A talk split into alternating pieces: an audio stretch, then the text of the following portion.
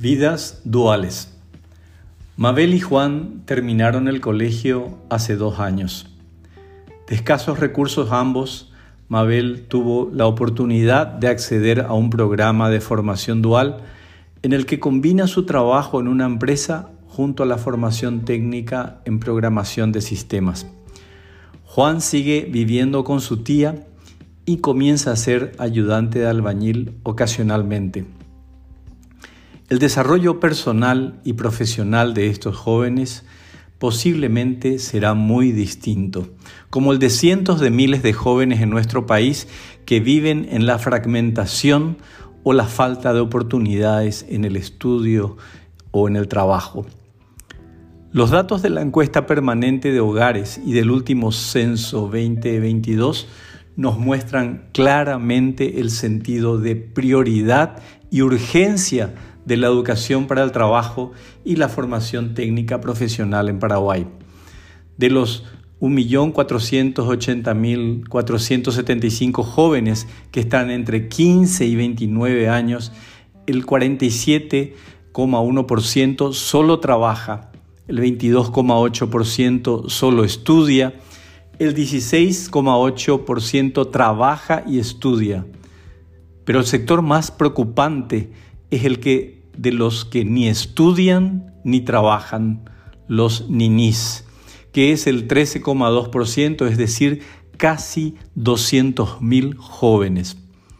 Alguno podrá discutir los datos del último censo, la foto, pero la tendencia, es decir, la película que se llama bono o ventana demográfica, claramente se está cortando más rápido de lo que pensábamos, debido, entre otras razones, a la disminución de la tasa de natalidad y al aumento de la expectativa de vida. Por eso, trabajar por los cambios en la educación inicial, escolar básica y media, cuyos resultados profundos se comenzarán a visualizar en muchos años, es fundamental. También, más que nunca, es urgente y prioritario mejorar la educación que sirve para el trabajo.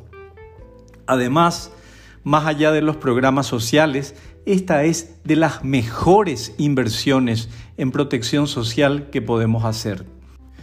En este sentido, las evidencias muestran que una herramienta poderosa en la educación para el trabajo es la formación profesional dual, como en el caso de Mabel, que comprende capacitación en, SNPP del Ministerio de Trabajo, MOPA Dual, o instituciones similares y complementa las clases teóricas en el trabajo a través de contratos de aprendizajes con las empresas. No son solo pasantías por el espacio de dos años. Este modelo que fue y es muy exitoso en países como Suiza, Alemania, Austria, se aplica en Paraguay desde hace unos años en el marco de un modelo de alianza público-privada mostrando sus primeros resultados. Sin duda, es una alianza que requiere mayor participación de empresas, asociaciones gremiales y especialmente la articulación del Ministerio de Educación con el Ministerio del Trabajo. Los programas de formación dual son altamente efectivos, dado que son mucho más que contratos de aprendices o pasantías con cursos de capacitación. Estamos hablando de la formación integral de técnicos en carreras como programación de sistemas, mecánica o electricidad industrial, etc. Sin embargo, existen muchas otras alternativas de educación para el trabajo y formación técnica profesional. La clave para nuestro país está en mejorar y ampliar esa oferta y esto requiere mayor inversión y ahondar la articulación público-privada.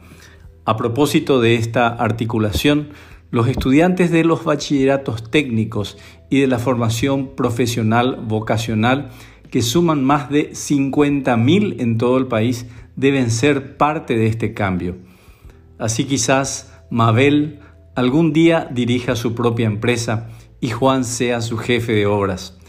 Para que esto suceda necesitamos el compromiso de todos, lo que no solo traerá mayor productividad en las empresas y mayor desarrollo económico y social en el país, sino también una oportunidad genuina para miles de jóvenes y sus familias. Hugo Cáceres, socio de la ADEC.